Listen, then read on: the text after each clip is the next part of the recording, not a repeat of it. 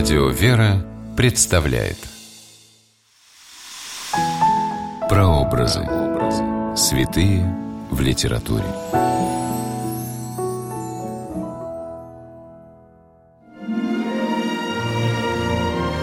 Люди отправляются в паломнические путешествия не только для того, чтобы увидеть древние храмы и монастыри. Прежде всего, в надежде встречи со святыми, которые сделали святынями места, где они жили.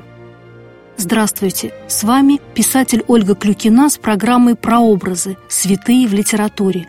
Сегодня мы говорим о преподобном Серафиме Саровском и книге Василия Розанова «По тихим обителям». Место действия – Свято-Троицкий Серафимо-Дивеевский монастырь в Нижегородской области. Время действия – 1904 год. Преподобный Серафим Саровский говорил своим друзьям перед смертью «Приходите ко мне на могилку, как живому, расскажите мне все, что ваше сердце хочет сказать, и я, как живой, услышу вас». Святой старец скончался 2 января 1833 года, и с тех пор тысячи богомольцев со всей России шли на могилу, а теперь к мощам преподобного Серафима Саровского с просьбами об исцелениях и помощи в бедах. В этом убедился писатель и философ Василий Васильевич Розанов, отправившийся в 1904 году в Дивеевский монастырь.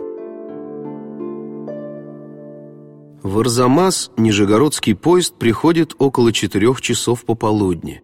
На вокзале спать негде.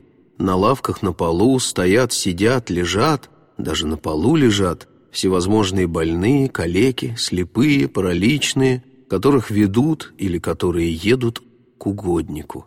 Собственное имя Серафима Саровского здесь уже не называют, заменив его нарицательным и обобщенным «угодник», в котором как будто больше силы. Свои путевые заметки Розанов назвал «по тихим обителям», так как по дороге в Дивеево он посетил еще Серафима-Понятаевский монастырь, основанный в середине XIX века Елизаветой Алексеевной Копьевой, духовной дочерью преподобного Серафима Саровского. Розанов не скрывал, что отправился в поездку по обителям с некоторым предубеждением, если не сказать с враждебностью к монашеству – по его собственному признанию, он был чужд идей монастыря и всего монашеского духа.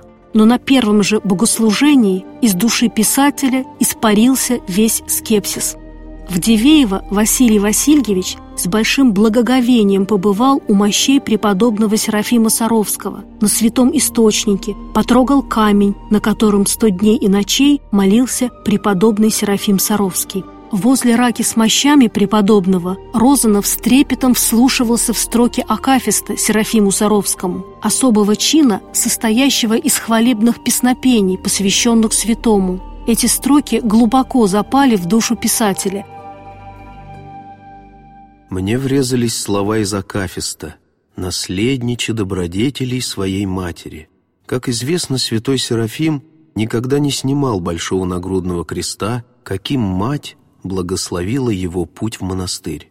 И как умно, благочестиво, предусмотрительно было вплести в церковное торжественное прославление святого память о его матери, курской горожанке, которую так нежно он любил. Серафимо-Дивеевский женский монастырь во имя Святой Троицы в Нижегородской губернии – любимое детище и последнее пристанище святого Серафима Саровского – место поклонения его мощам. Здесь завещал похоронить себя сам преподобный. Побывав в этой святой обители, Василий Розанов вдруг иначе увидел молящихся в храме людей.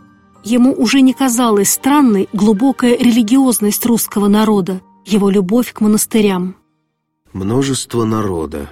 И вот мужики и бабы, вынимая из-за пазухи пасконных рубах копейки, кладут, прикладываясь на блюдо, поставленное на раку. Есть студенты, гимназисты, барышни, всякий люд. Молитва горяча. Вряд ли где горячее.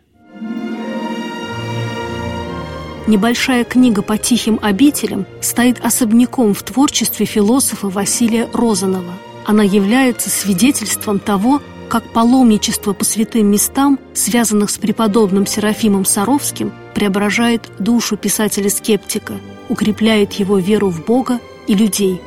С вами была Ольга Клюкина. До новых встреч в авторской программе «Прообразы. Святые в литературе». Прообразы. Святые в литературе.